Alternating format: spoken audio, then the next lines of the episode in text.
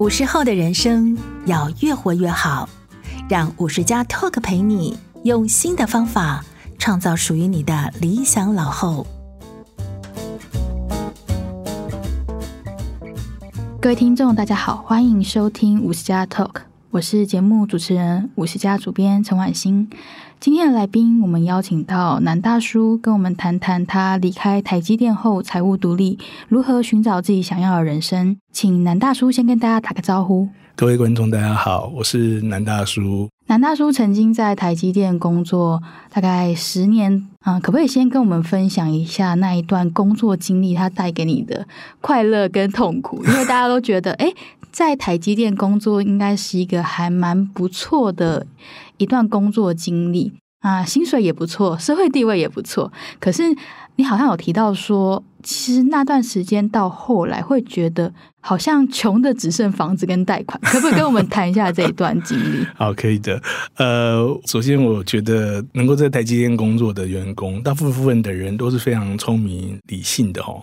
那大家都可以做好自己的本分，然后也可以跟同事、跟团队合作的非常的愉快。工作的环境是相对单纯很多，当然薪资水准以大家眼光来讲，当然也是不错了哈。那如果说是就是你的想法都非常的理工思维，也非常习惯那样子的工作环境的话，我认为这是一份非常理想的工作。呃，但是偏偏。我觉得问题是出在我自己啦，嗯，呃，我的个性是比较多感性、随性的部分，这个部分一直没有办法被满足。那我刚刚也提到，就是说大家都非常的聪明理智，所以在看事情的标准都比较高，所以相对来讲，做任何事情的心理压力是蛮大的，相对来讲是高压很多。那你也会常常觉得说，长期下来你都想要达到一个水准。然后事后你就想一想，哦，真的是非常的疲惫不堪。嗯，他的要求是高的。对，是的。你会也会对自己有一点完美主义。就是相对来讲，那我觉得除了工作以外，你自己对于你的人生还有你的生活，你都会忍不住就是会用比较高的标准来看它。嗯。然后我觉得有另外一件事情让我自己觉得非常不舒服，就是最后面我觉得我自己对于时间。是斤斤计较的。举个最简单的例子来讲，呃，上班时间，嗯，我们都有固定要去上班的时间嘛。当时候像我住在竹北，要去园区开车，路上塞车了，你内心就会开始觉得焦急，嗯，甚至于说，因为公司停车场，你有自己偏爱的一些停车位，一定要停到某一个特定的位置，是是是。你最后面就发现说，哎，你的人生会被这些时间绑架，没有准时，没有达到你自己的预期，你就会有一个程度上面的焦虑。嗯，那时候平均下班时间是几点？下班时间还是看你的工作内容，还要看有没有紧急的事情嘛。哈，那当然有紧急的事情，你就会处理的比较晚。我个人而言，我大概都是八点到九点的时间，我我应该就可以下班。嗯，你一旦习惯了，你也不会觉得那那样子的生活非常。因为身边人都是这样子在过生活的。对，我觉得是。对。嗯，那时候下班之后的生活，大概都在做什么事情？都在睡觉啊。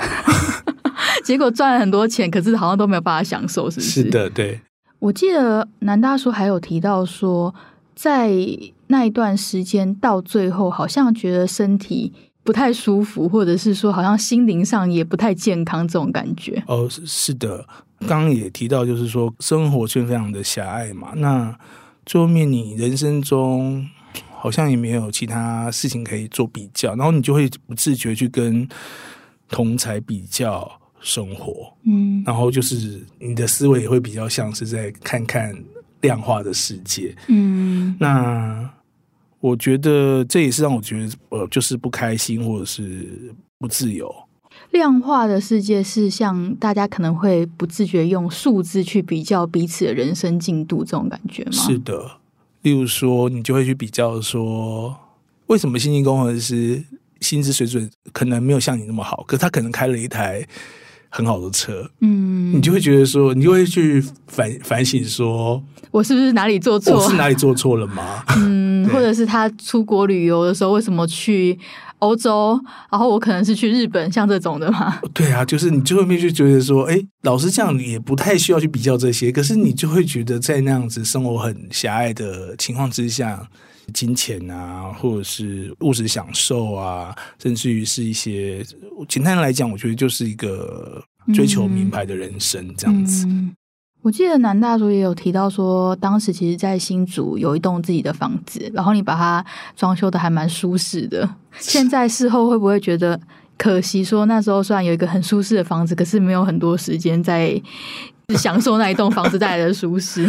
我现在当然也会这样子觉得，就是我觉得当时候的那个房子，确实是我人生中的理想的房子。那也反映了当时候的一些心理状态，就是非常的干净，很追求像样品屋的存在哦，一尘不染的感觉。对，然后就是我常常就是有那种强迫症，就是离开家里的时候，我都会回头看看我家里是不是像样品屋一样的，有东西乱掉。对，是不是以防说万一有人不小心来我家，会吗？有这种状况？对对对啊，就偶尔住附近的朋友会来家里、嗯、来玩玩啊，你就会想说。不能让他看到你乱的时候这样子，嗯、但是反映那时候的一些心理状态啦。对，嗯，就其实是一个还蛮追求严谨，然后有一点点强迫症的感觉了。是的，但是这几年我是觉得好很多啦。我觉得那时候当然就是身体好像没有非常的舒服，或者是心理是不是健康？嗯、那还有就是我好像对于很多内在的一些目标也非常的贫瘠。那开心啊、快乐、成就感这些事情，好像都不一定能够达到自己想要的目标，这样子。南大叔曾经在二零零九年的时候，你有留职停薪过一年，然后去泰国生活吗？可以跟我们讲一下，呃，那一年留职停薪的生活，因为那应该是你试图想要跳脱原本科技业的工作，去探索自己的一个尝试。对，是的。为什么选择泰国？其实是因为那个居住成本的考量。留职停薪一年，时间其实蛮长的。嗯，如果一年你要吃喝玩乐，也是要花很多钱。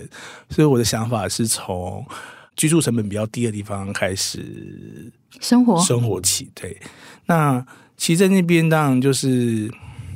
呃，就是学学泰文啊，然后就是学学煮饭啊，然后学学按摩啊什么的，几乎能把大家旅游的时候想在那边学的东西都学了一遍，这样子。也常常因为大家后来都知道我住泰国，对，所以就是我就当起免费的导游这样子，常常在带台湾的亲友到处走走。对，是的，那边的生活跟在台湾确实是不太一样的，特别的轻松自在这样子。嗯，可是后来没有继续在那边 long stay 的原因是什么？呃，我其实有认真的思考过，可不可以在那边移居在那边。所以呢，其实我要记账，嗯，我就发现说，其实我一一个月在那边花的钱真的是不太多。然后我也发现，就是说，哎，其实我在那边，如果我买一间小房子来出租，嗯，其实我只要买个五间。是五间，我其实就可以在里面过我当时候想要的生活。我大概买一个类似，我以台北市来举例好了，就是不是台北市市中心哦，是可能比较像是中和哦，就有点生活机能，对，有点生活机能，但是已经不是市中心的地方了哈。嗯、那我买一个大概三十五 square meter 的房子，大概两百万。台币不到，哎、欸，那还蛮平价的。对啊，是啊，是啊。可是租金报酬率大概有五到六趴，哎、欸，那还蛮蛮厉害的。所以一个两百万的房子，嗯、你其实大概有一万二的收入嘛。所以我刚刚讲嘛，嗯、如果你有真的可以买五间，嗯，就有六万块。其实，在那边可以过得不错的生活。嗯，对，可以过，但是没有选择继续过那样的生活。嗯，是啊，因为我觉得。旅行跟定居其实是不一样的思维，就像谈恋爱跟结婚是两回事，不一对是两回事哦。那旅行的时候，你总是会看到一些当地美好的一面，可是定居你就会把你自己担心的那一面考虑进来。第一个就像是语言障碍，虽然说我泰文可以讲，但是我我的泰文才学了一年，其实也大概就是只能应付这种生活的。一些所居的问题，嗯，印象中非常深刻。有一次，我的生病的时候，我去找医生，那时候的那个 Google Translate 还没出现，对，还没有出现，所以非常的痛苦。你的胃不舒服跟肠不舒服，其实你是很难。用浅薄的泰文讲出来，是的。然后他回答你的时候，我也很难用我浅薄的泰文，了解他到底在讲什么。对，就是他讲英文，可能状态也是有听没有懂，是不是？或者是是就是一知半解。嗯，那这件事情这件事情会让我焦虑，就是说，哎，万一我以后年纪大的时候遇到更多的问题的时候，我该怎么办？我如果在那边定居的话。那另外一个就是说，我也会考量，就是说，当时候我才三十五六岁嘛，嗯，对于自己的人生，觉得说可能还有更多的可能性啦，所以我觉得那或许我我那时候也是觉得说，哎，我已经知道有这样子的生活心态了，或许我的人生还可以先往前走看看。然后还有一个就是，我觉得在那边的话，就是朋友比较少，那因为我刚好是一个。很热爱跟朋友啊、跟家人、跟亲近的人，所以我觉得在那边比较孤单寂寞了哈。所以后来待了一年之后，又回来台湾继续上班。是的，就想着哎，还是可以回来多赚一点钱。那后来就是在台积电最终决定离开的契机是什么？我觉得还是看过外面的世界以后，再回到那样子的单调的工作，你会觉得。我真的是要一辈子这样做吗？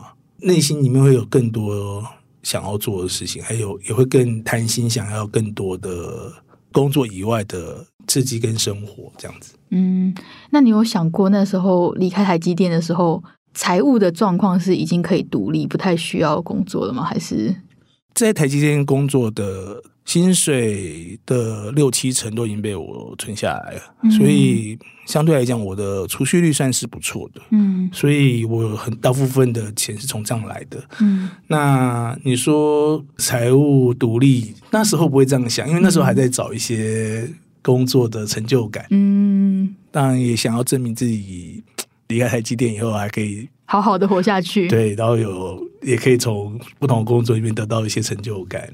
跟赚到一些钱这样子。嗯，我知道，其实南大叔离开台积电之后，生活还蛮多彩多姿，就是有做过很多尝试嘛。你有开过两家青年旅馆，然后也去考过那个丙级的中餐厨师执照，还有品酒认证。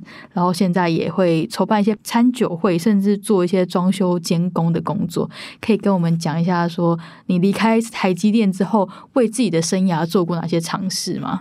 刚好那时候开放自由行，国外的自由行，所以那时候我我跟几个朋友就很快就发现说，哎，其实可以做像青旅旅馆这样子的生意，就是第一间、第二间就开了这样子。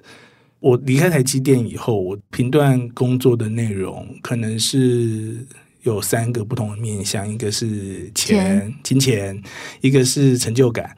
另外一个是幸福感，嗯，那因为我自己本身很爱旅游啦，所以我我觉得做这样的东西是非常有趣的。但是最后面你就会觉得，哎、欸，好多旅客好好烦人，要求太多了，跟自己去旅行的感觉是不太一样的。对啊，后来才发现，哎、欸，自己是一个就是哎、欸、要求没有很高的那个旅客，发现有很多人要求都很多。对对对对，是的。嗯，就是管理一个青年旅馆，其实他要做的工作还蛮多的，是不是？是是蛮多的啊。嗯，嗯，你那时候是纯粹出资，还是有实际在做那些管理的？呃，第一间是出资，那第二间就是跟另外一个朋友就是有管理，确实就是要花很多时间在上面。那后来就是疫情的原因嘛，那就是生意当然就是变得比较差这样子。然后我觉得就是做生意就是只要生意差，合资的股东就有意见，嗯，所以就是最后面呢，其实当然就等不到这个回温的时候，大家就。有意见，所以后面就是我们就转手出去给别人这样子。嗯，了解。所以这个开青年旅馆这一段旅程就暂告一段落。哦，对啊，是啊。那可以讲一下说怎么会去考那个丙级执照，还有品酒认证？这个可能大家比较陌生。其实这都是因缘际会下的事情哦。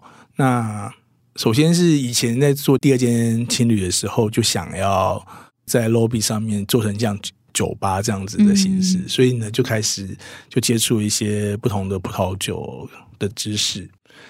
喝着喝着，就发现根本就有一些好朋友在意大利嫁给意大利人，然后刚好是意大利的酒庄，所以就是跟他们进了一些酒来卖这样子。嗯，就结果就卖着卖着，因为就成立了另外一家公司做这件事情，就为了为了 promote 说我们家的酒适合什么样的料理。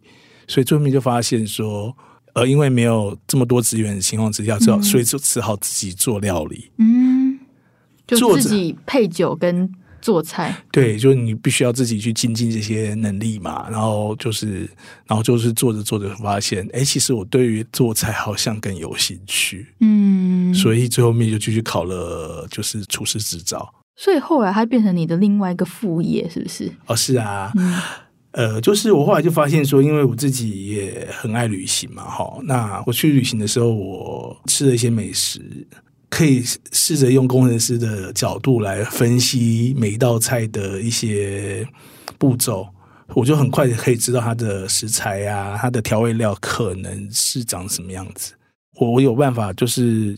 复刻很多菜，就是可能就是我吃到就好吃的菜，对对对，可能五五六成应该是没有问题的。嗯，我有一些好朋友就就发现说，我其实有这样的能力，所以他们就是偶尔在我旅行完以后，他们找我叫我来办一些这种餐酒会，让大家体验一下不同的就是异国料理这样子。哦，所以这个斜杠之一，对，是斜杠之一。哎，你还有在做那个装修监工，这个又是怎么养成的能力？因为你完全不是这个背景的。哦，对啊，我就刚刚讲嘛，就是自己房子弄的，就是很像样品屋啊。来参观来来玩的朋友，就很快就发现，就会问说你怎么弄的？那那就是在这个过程里面，我其实就是自己就摸索出来说，哎，怎么去做这些装潢什么的？对，嗯。就是自己因为装潢过房子，所以渐渐也对这方面发现还蛮有兴趣。所以其实，在过去可以说十年的时间，还做过蛮多各式各样的尝试。嗯，可以请南大叔分享一下，因为你刚刚说你觉得工作有三个要素很重要：钱、成就感跟幸福感嘛。前面两个可能。大家会觉得比较可以想象，就是工作就是要赚钱，嗯、然后工作要让你觉得说还蛮有成就感。那幸福感为什么对你来说是一个重要的元素？呃，首先我还是要讲哈，钱还是真的很重要，人生没有钱真的是万万不能啦。嗯、但是以我自己来讲，我已经花了十超过十年时间在执着赚钱这件事情了。嗯。所以我一直很想要追求幸福感，但是幸福感其实是非常主观的感受啦，是每一个人对于生活的满意度的认知。嗯，也可能是因为经过了什么事情，然后让你对同一件事情有不同的感受。可能我也是经历了正规的工作，然后也也经历了不同的工作的一些探索。嗯，所以我反而就是非常的珍惜现在人生生活的一些点点滴滴啦。那在台积电的工作室钱肯定是有的嘛？那有成就感吗？成就感有。哦，OK OK，只是可能幸福感略逊色了一些。呃，就是只有领到钱的时候有一点点幸福感，幸福感对，其他时候 不太幸福，对，物质的幸福感。嗯，了解。那你觉得过去十年之间这些斜杠的工作，嗯，他们有带给你成就感或幸福感吗？除了钱没有赚到以外。成就感跟幸福感都很满，所以要找到有三个交集的工作，好像蛮困难的，在现代生活当中。是的，所以这也是我接下来的人生在寻找的事情。我想要找到这三者的交集的那个工作。嗯，你有赚到钱，你有成就感，你也觉得自己整体人生来说是很幸福的。可不可以请南大叔分享一下？因为你有提到说，即使在离开台积电之后，你觉得当时在工作上学会的一些专案管理方法，它其实对你来说还是很受用的。它可以用来规划自己的人生，这部分是怎么执行的？呃，在台积电工作比较上手的，可能是第三年吧。嗯，那我就突然间发现说，我每天都在看这些机台的的这些变化。跟在看那个，就是这些事情要怎么去改善。我突然间发现，哎，我的人生为什么没有这样子的 control table，就这样子控制表呢？于是我就想想，哎，我应该帮我的人生呃，就是打开一个这样子的，就是的控制表，然后呢，做工程师在执行这件事情有所谓的像 PDCA 嘛，哈、嗯、，Plan、Do、Check 跟 Action。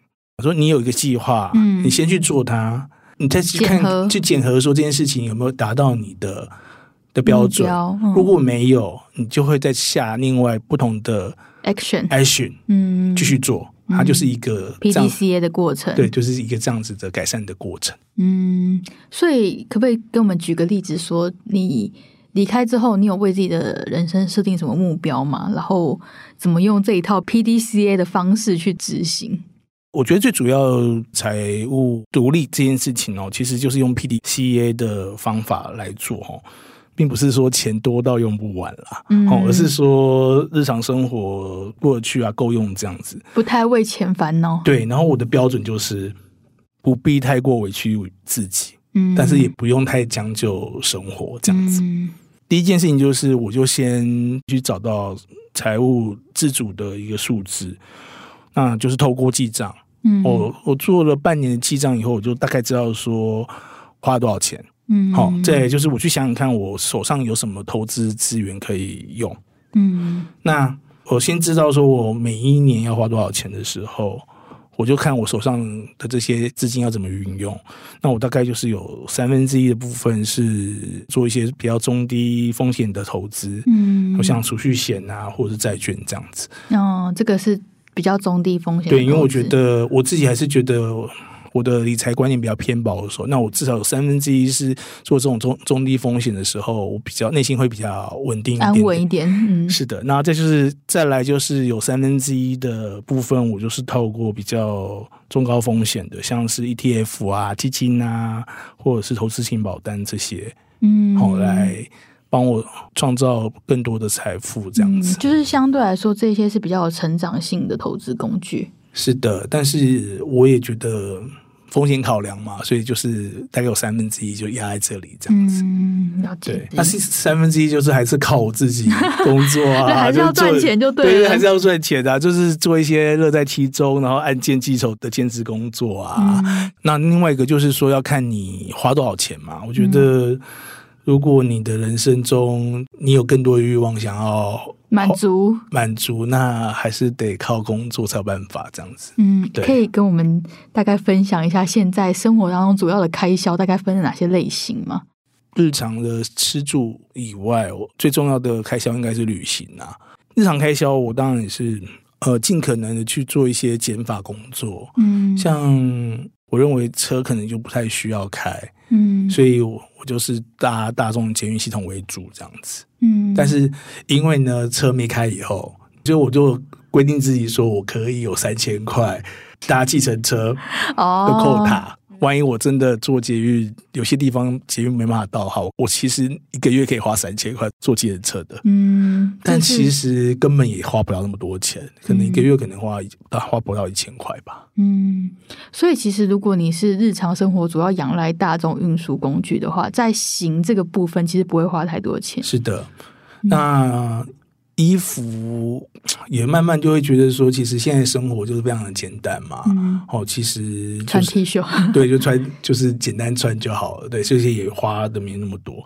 那其实花比较多可能是吃啊，因为我就是很爱吃的人，嗯、很爱吃、很爱喝的人。我觉得那是花比较多钱的部分，这样子。嗯，美酒美食。对啊，然后，但是我有一个方法可以让钱花在刀口上，就是我发现我可以自己做。嗯，那我觉得就是尽量就是少去一些没有特色的餐厅，就要嘛就吃吃有特色，名食不符就对了。对，那不然的话就是在家里尽量自己煮饭，我靠自己的劳力换取金钱上的节省。是的，嗯。嗯那住的部分，你后来是有自住的房子，有买下自住的房子吗？在台北？哦，是的，呃，我在台北也有一个自己住的房子，但是我的对于住的房子的想法是比较像是我是跟自己住的。我觉得人生很长哦，那可能这十年我对于这个房子很满意，嗯，可是我觉得可能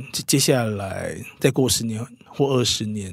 因为我单身嘛，我有可能会去住养老院。嗯，所以我比较觉得是比较像是跟自己租房子这样子。所以我在计算这些生活费的时候，我是以房贷的利息当做自己的那一年的租金租金支出。哦，就是你把自己当成是自己的房东。对。懂，那这个房子它的本金的部分，可能日后会变成某个资产，你可以把它卖掉，这样子。对，那甚至于就是也可以当做你万一需要去住养老院的资金。